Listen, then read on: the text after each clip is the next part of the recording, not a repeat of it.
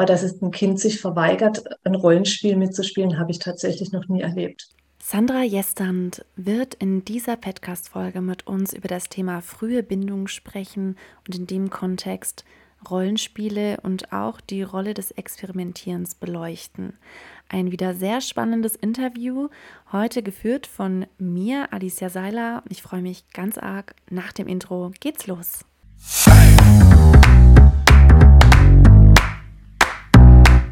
Wissen und Inspiration für das Sozialwesen. Viel Spaß mit dem eMpower Podcast. Noch eine wichtige Sache, bevor wir jetzt mit dem Interview starten. Und zwar wird der Podcast in die Sommerpause gehen. Das heißt, im August wird es keine Folge geben und wir hören uns dann wieder zum 15. September. Da freue ich mich schon ganz arg drauf und jetzt endlich geht's los. Ja, erstmal danke, dass ich dein Gast sein darf in diesem Podcast. Ich freue mich, dass es geklappt hat. Ja, und gern stelle ich mich erstmal ein bisschen vor.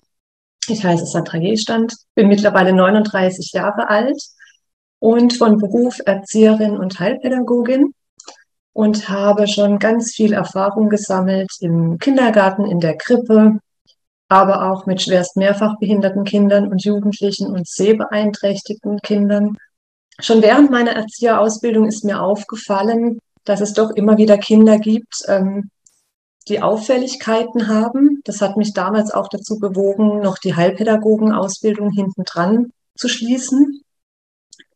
Und schon zu der Zeit, also jetzt schon vor fast 20 Jahren, ähm, ist mir eben aufgefallen, wie wichtig und welche wichtige Rolle Bindung bei der Entwicklung der Kinder spielt. Und das hat sich so durch meine ganze Laufbahn, ist mir das Thema Bindung immer wieder begegnet. Und deswegen ist es, glaube ich, auch eins meiner Herzenthemen geworden. Ja, ich bin ähm, nicht nur Erzieherin und Heilpädagogin. Ich habe dann noch den Fachwirt gemacht für Organisation und Führung und bin seit 15 Jahren Leitung einer Kindertagesstätte.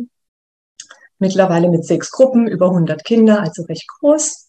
Genau vor vier Jahren habe ich dann noch so den Schritt gewagt in die Teilselbstständigkeit und unterrichte angehende Erzieherinnen in verschiedenen Fächern und ähm, gebe mittlerweile eben auch Fortbildungen in der Kindertagespflege oder für pädagogische Fachkräfte und Kita-Teams. Ja, gerade das Thema Bindung ist ja auch für ganz viele Berufszweige wahnsinnig wichtig. Wie du schon gesagt hast, das zieht sich irgendwie nicht nur durch deine Laufbahn, sondern auch durch unser gesamtes Leben eigentlich.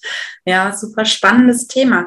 Vielleicht steigen wir da direkt ähm, mal ein. Ich denke, dass die meisten schon so ein bisschen an, an, ja, ich sag mal so Berührungspunkte gehabt haben zum Thema Bindung und schon so ungefähr eine Ahnung haben. Aber wenn wir uns näher mit Bindung beschäftigen, was sind denn da so Themen, die aufkommen oder ja, mit denen du dich jetzt vielleicht auch in deiner Praxis mehr beschäftigst? Also ganz wichtig ist einfach, dass ohne Bindung ähm, kein Lernen und keine Entwicklung des Kindes möglich ist. Und ich denke, das ist so die Grundlage, die wir uns bewusst machen müssen. Ähm, es geht nicht darum, Wissen den Kindern überzustülpen, sondern es geht erstmal darum, Bindung aufzubauen, Beziehung aufzubauen. Es wird ja auch so schön beschrieben, Bindung ist ein Band zwischen zwei Personen. Ich finde dies so bildlich sehr schön gesprochen. Ähm, und das Band hält dann auch an über Zeit, über Räume. Also das ist nicht einfach wieder zu durchtrennen, wenn es mal da ist. Und umso wichtiger ist es, dass man da Zeit investiert, um Bindung mit dem Kind aufzubauen, sei es jetzt in der Krippe, sei es im Kindergarten, sei es auch mit Jugendlichen. Völlig egal welches Alter spielt das einfach eine sehr wichtige Rolle. Und ähm, Bindung vermittelt den Kindern einfach sofort Sicherheit und Orientierung. Und wenn sie die haben, dann erst können sie sich ja weiterentwickeln. Sie können erforschen, sie können experimentieren mit allem, was ihnen zur Verfügung steht. Und ähm, ich finde, dass man oft noch sieht, dass ähm, Kinder sehr viele Spielmaterialien erhalten, bekommen sie hingestellt, aber die Kinder können damit gar nichts anfangen, weil sie noch gar nicht so weit sind, sich überhaupt darauf einlassen zu können, weil einfach die Grundbasis fehlt. Und das ist das, was mir so in meinen Fortbildungen auffällt und eben auch im Kindergartenalltag auffällt. Wie ist es denn im Kindergartenalltag? Hat man überhaupt die Zeit, sich so intensiv mit einem Kind zu beschäftigen, um, also dass man erstmal, sage ich mal, die Beziehung aufbaut und ähm, die Bindung wachsen darf? Ähm, man könnte jetzt mit Nein antworten, weil es ganz viele andere Aufgaben gibt im Kindergarten für die Fachkräfte. Aber, also gerade ich als Leitung, kann natürlich auch sagen, in der Zeit, in der die Kinder neu kommen, in der Eingewöhnungszeit, da fallen einfach andere Aufgaben weg. Es werden weniger wichtig und wir machen, legen den Augenmerk wirklich ähm, auf die Eingewöhnung, auf den Bindungs- und Beziehungsaufbau und danach kommen die anderen Aufgaben wieder dazu. Also es ist durchaus machbar, wenn es einem bewusst ist, wie wichtig es ist und wenn man das auch ja, durchführen möchte. Also es muss natürlich auch gewollt sein. Es ist ja total schön, dass du als Leitung diese Priorität hast und es dann auch deinen ja, Fachkräften ermöglicht, dass sie auch diese Zeit sich dann nehmen können und dann in dieser Zeit weniger Aufgaben an anderer Stelle haben. Ja, eigentlich ein Best Practice. Ja, muss man manchmal den Eltern, ähm, also da kommt wieder so die Elternarbeit, finde ich auch ähm, wichtig, ähm, den Eltern vermitteln, warum wir vielleicht in den ersten Wochen keine großen Angebote oder Projekte mit den Kindern durchführen und warum wir uns Zeit nehmen für das Kind, warum wir uns dem Kind so zuwenden, dem Kind zuhören, ja, ähm, warum das bei uns Wichtigkeit hat. Da muss man auch ganz viel äh, Öffentlichkeitsarbeit leisten, finde ich, transparent sein in der Arbeit, damit es die Eltern dann auch verstehen können. Wie ist das mit den Fachkräften, die jetzt ähm, bei dir in der Kita arbeiten? Schätzen die das auch? Also hast du das Gefühl, dass es ähm, wahrgenommen wird und auch, ich denke mal, na, wenn ich die Zeit dann einfach auch habe, dass da ja ganz wertvolle Geschichten draus entstehen, die sich auch wieder weitertragen. Also stelle ich mir so vor, wie ist es denn bei euch? Ja, also das ist schon so, dass denen das auch sehr wichtig ist. Die ähm, Fachkräfte, die bei mir in der Krippe arbeiten, die haben auch entweder schon eine Krippenausbildung hinter sich oder wenn sie neu zu uns kommen, dann wird es vom Träger auch angeboten, dass sie sich da weiterbilden, weil es sowohl dem Träger als auch mir als auch den Fachkräften wichtig ist, ähm, da auch eine gute theoretische Grundlage zu haben im Umgang mit den Kindern, vor allem in der Krippe eben. Ja, sehr schön. Du sprichst ja auch, ich weiß nicht, in Artikeln oder auch in anderen Fortbildungen von dir in der frühen Bindung auch viel über Rollenspiele und du hast es auch vorhin schon kurz so angesprochen, das Thema Experimentieren. Was hat es denn damit auf sich und wie hängt das mit der Bindung zusammen? Mhm. Ja, also uns ist aufgefallen, dass es sehr viele Brettspiele gibt, sehr viele Spiele eben, wie ich vorhin gesagt habe, die so Wissen vermitteln. Ähm, dabei ist ja eigentlich also das, das Hauptspiel in diesem Alter ist ja das Rollenspiel. Ähm, die Kinder, sobald sie irgendwie welche Gegenstände bekommen, Töpfe, Kartons und so weiter, geht ja das Rollenspiel schon los. Sie schlüpfen in andere Rollen, sie probieren sich aus. Und ähm, deswegen legen wir auch einen Schwerpunkt eben drauf, Zeit für diese Rollenspiele zu geben, auch im Kindergartenbereich, jetzt nicht nur in der Krippe. Ähm, genau, aber, und das ist mir auch wichtig, ähm, also ich begleite auch Kita-Teams und so im Alltag und gebe dann Rückmeldung. Und ähm, es geht natürlich nicht darum, Kinder jetzt im Rollenspielzimmer sozusagen abzustellen, sage ich mal. Und da spielen die dann, weil genau das ist dann wieder der Fehler wir müssen uns den Kindern auch im Rollenspiel zuwenden, weil dann können wir sehr gut Bindung aufbauen. Wenn wir mit den Kindern in Kontakt gehen im Rollenspiel, das, das ist so, ähm, es hat so einen hohen Wert. Die Kinder nehmen das so gut an, äh, wenn man da in Kontakt tritt. Und das ist sehr gute Möglichkeit, um Bindung aufzubauen. Weil da kann ich den Kindern zuhören. Ich habe Zeit für sie. Ich nehme sie wahr. Ähm, ich nehme sie ernst in dem, was sie tun. Und das ist so, ähm, da kann sich ganz viel aufbauen, wenn man das gut nutzt. Hm, das glaube ich sofort.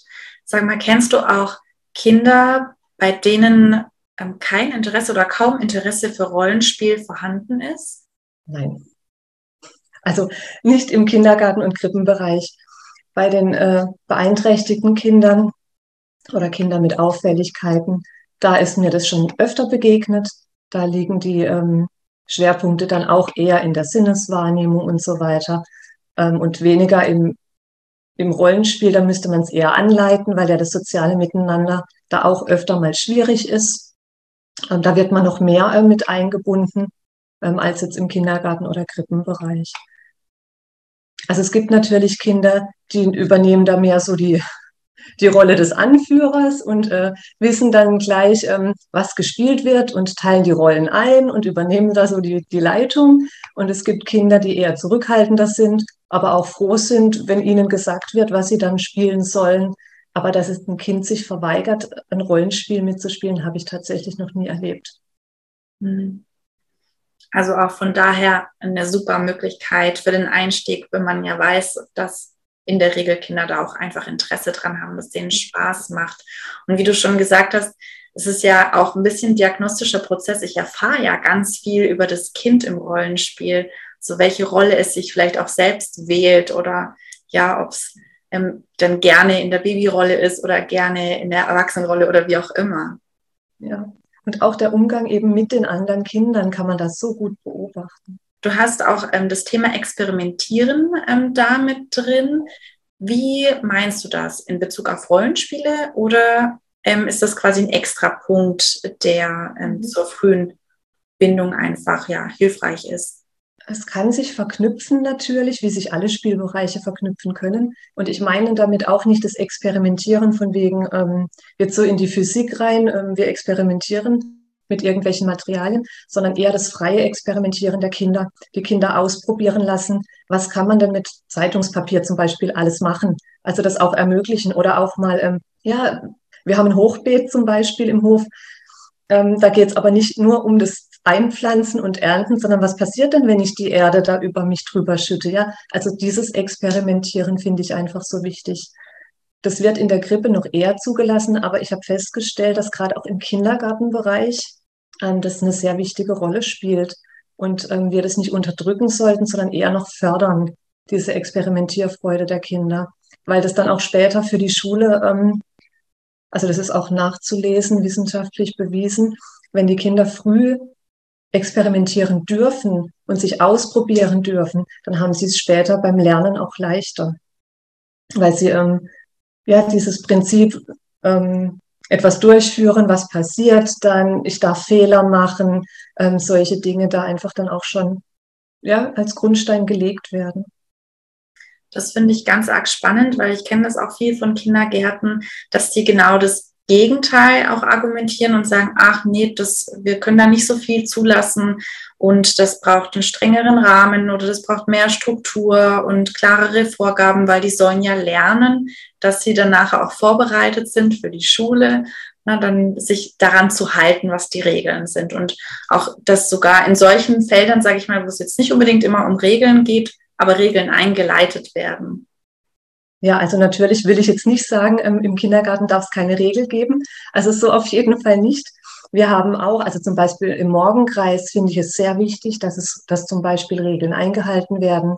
Da wird nicht durcheinander gesprochen, sondern der, der an der Reihe ist, der spricht, man bleibt sitzen oder beim Mittagessen. Also wir, es gibt schon, finde ich, Situationen im Alltag, wo man das auch einüben kann und wo man es auch einfordern kann von den Kindern, egal welches Alter. Ähm, aber es sollte mehr Raum und Zeit haben für die Kinder, wo eben dieses freie Experimentieren und das freie Spiel äh, ja, an erster Stelle steht. Ja, sehr nachvollziehbar, wie du das beschreibst. Auch gerade im Hinblick darauf, dass du sagst es ja auch so schön, es ist der Grundstein, der gelegt wird, auf den dann nachher alles weitere kommt, genauso wie bei der Bindung auch. Und ich weiß nicht, wie du das empfindest, aber es gibt ja auch so die Aussage, umso mehr Zeit wir uns am Anfang lassen, umso weniger Zeit brauchen wir hinten rein. Ja, also kann ich wirklich unterstreichen, diese Aussage, ja. Gibt es etwas, was du den Podcast-Hörerinnen und Hörern mitgeben möchtest in Bezug auf ja, frühe Bindung oder etwas, was dir besonders wichtig ist, was du gerne loswerden willst? Ja, mir ist es einfach wichtig beim Thema Bindung, ähm, sich selber zu reflektieren, immer wieder ähm, für sich alleine oder vielleicht auch im Team, ähm, wie mit Bindung umgegangen wird. Also welchen Stellenwert hat Bindung in der Kita, im Team für einen selber. Und dann zu schauen, wo sind noch Punkte, wo wir es verbessern können, wo können wir noch mehr auf die Kinder zugehen, auf die Kinder eingehen. Sind wir auch das Thema Feinfühligkeit sollte eine große Rolle spielen. Ähm, sind wir wirklich feinfühlig mit den Kindern? Setzen wir das um, was es so in der Theorie gibt, Emmy Pickler und so weiter kennt man ja. Ähm, ja, gehen wir wirklich auf die Bedürfnisse der Kinder ein oder stülpen wir von außen etwas über die Kinder drüber, was wir denken, was ihnen gut tut? Und das ist mir einfach ein wichtiger Punkt, weil wir wissen ja mittlerweile, heutige Forschung, ähm, dass das Bild vom Kind ja, das Kind ist aktiv, es gestaltet seine Entwicklung selber mit. Und wir sind die Begleiter und so sollte es sein. Und das, das genau das, was mir am Herzen liegt. Ähm, wir begleiten die Kinder, wir unterstützen die Kinder, aber wir geben nicht Wissen von außen rein in der Hoffnung, dass irgendwas hängen bleibt. Also so soll es eben nicht sein. Sehr schön, wie du das formulierst. Ich ähm, ja, frage mich gerade, wie hat das zum Beispiel bei dir Raum? Also wie schaffe ich das in einer Kita, in der ja wahnsinnig viele Aufgaben anfallen und man vielleicht auch ja mit Fachkräftemangel äh, Mangel zu tun hat und eh schon an vielen Ecken und Enden Schwierigkeiten hat, so das unter einen Hut zu bringen. Wie schaffe ich mir diese Räume, um diese Reflexion oder vielleicht auch mal mit dem Team zusammen zu überlegen und nochmal drauf zu schauen, wie kann ich dem Raum geben? Also ich glaube, das ist auch wieder ein Punkt der Wichtigkeit, ähm, der Prioritätensetzung. Also ist es mir jetzt wichtiger, in der Teambesprechung irgendwas Organisatorisches zu planen, was ich vielleicht aber auch einfach schriftlich den Kollegen mitgeben könnte? Ähm, oder ist es mir eben wichtig, mir eine Stunde Zeit zu nehmen, ähm, um Reflexionen einzubauen für das Team? Das ist einfach eine Prioritätensetzung, würde ich sagen. Und was uns im Team auch sehr wichtig ist, ist so eine gewisse Leichtigkeit. Also natürlich gibt es Aufgaben, die man zu erledigen hat, auch manche vom Träger, manche von mir als Leitung, aber trotzdem ähm, die Leichtigkeit zu behalten und auch flexibel zu sein und dann an einem Tag sagen zu können, so, jetzt haben wir die Aufgabe eben nicht erfüllt, weil wir jetzt mit dem Kind einfach was anderes gelebt haben. Und genau um diese gemeinsamen Erlebnisse soll es ja auch gehen. Hm.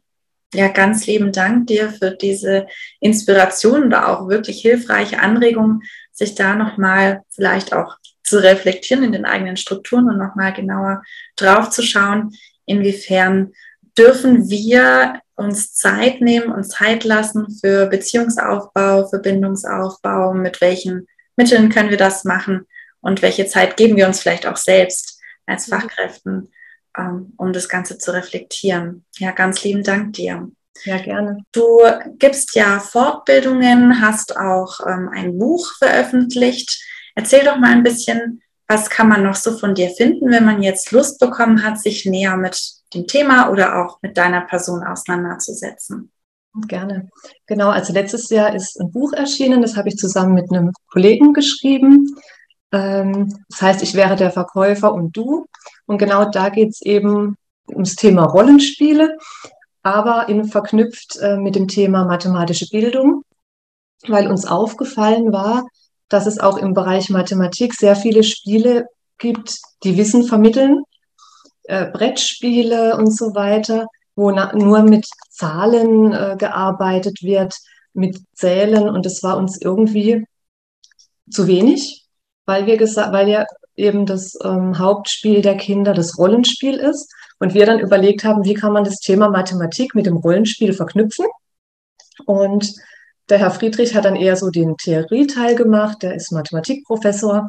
Und ich habe in der Kita mit fünf Schulanfängerkindern eine Projektgruppe gebildet und habe dann ganz viele verschiedene Dinge auch ausprobiert, wie man Mathematik ins Rollenspiel bringen kann, ähm, sodass die Kinder spielerisch an Mathe rangeführt werden und eben nicht äh, so mit diesem didaktischen Material, das es ja schon ganz viel gibt.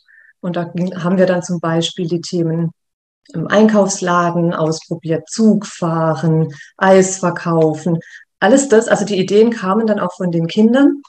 Ich hatte nur so eine gewisse Grundstruktur, habe aber auch da die Kinder dann mit einbezogen und sie auch da ähm, experimentieren lassen, mit den verschiedenen Dingen. Es ist was ganz Tolles entstanden, genau, und das kann man in dem Buch nachlesen, ist im Belz Verlag erschienen. Also das wird auf jeden Fall mit in die Links kommen. Ich kann das nur bestätigen. Ich durfte ja auch schon einen Blick in das Buch werfen. Ich finde das unglaublich praxisnah und praktisch aufbereitet. Es macht richtig Spaß anzuschauen. Danke. Ja, es war uns wichtig, eben ähm, auch mit vielen Bildern zu arbeiten, dass bei den praktischen Beispielen, damit es dann auch umgesetzt werden kann in, in anderen Kitas. Wie finden wir denn Kontakt zu dir? Mhm. Genau, also ich gebe eben auch Fortbildungen für Kita-Teams in-house oder auch, also man darf mich einfach anfragen, für was auch immer man mich braucht. Ich habe verschiedene Schwerpunktthemen natürlich. Ähm, Bindung ist das eine, Inklusion, dann so kindliche Sexualität, Gender, aber noch, noch einige andere. Ähm, man findet mich auf Facebook und Instagram. Ist wahrscheinlich dann auch in den Links zu sehen. Oder einfach ähm, eine E-Mail schreiben. Da antworte ich dann auch recht schnell. Fortbildung gebe ich sowohl online als auch Präsenz, je nachdem, ganze Tage, halbe Tage, also ganz flexibel, je nachdem, was gebraucht wird. Super. Und jetzt noch ganz kurz, weil du ja schon viel erzählt hast, was dir wichtig ist, was auch deine Prioritäten in dem Kindergarten sind. Vielleicht magst du auch kurz noch erzählen, in welchem Kindergarten du da arbeitest. Vielleicht ist ja die eine oder der andere dabei, der sich denkt, ach, vielleicht bewerbe ich mich da mal. Ja, gerne, gerne. Fachkräftemangel ist ja auch bei uns angekommen. Also ich arbeite in der Kita Alleestraße in Lahr, ganz städtischer Träger www.innovation-empower.com. Hier findest du weitere fachliche Inspiration für dich, deine persönliche Weiterentwicklung und deine Berufung. Ich freue mich sehr, wenn wir uns bei der nächsten Podcast-Folge zum 15. eines Monats hören. Also, liken, teilen und bis zum nächsten Mal.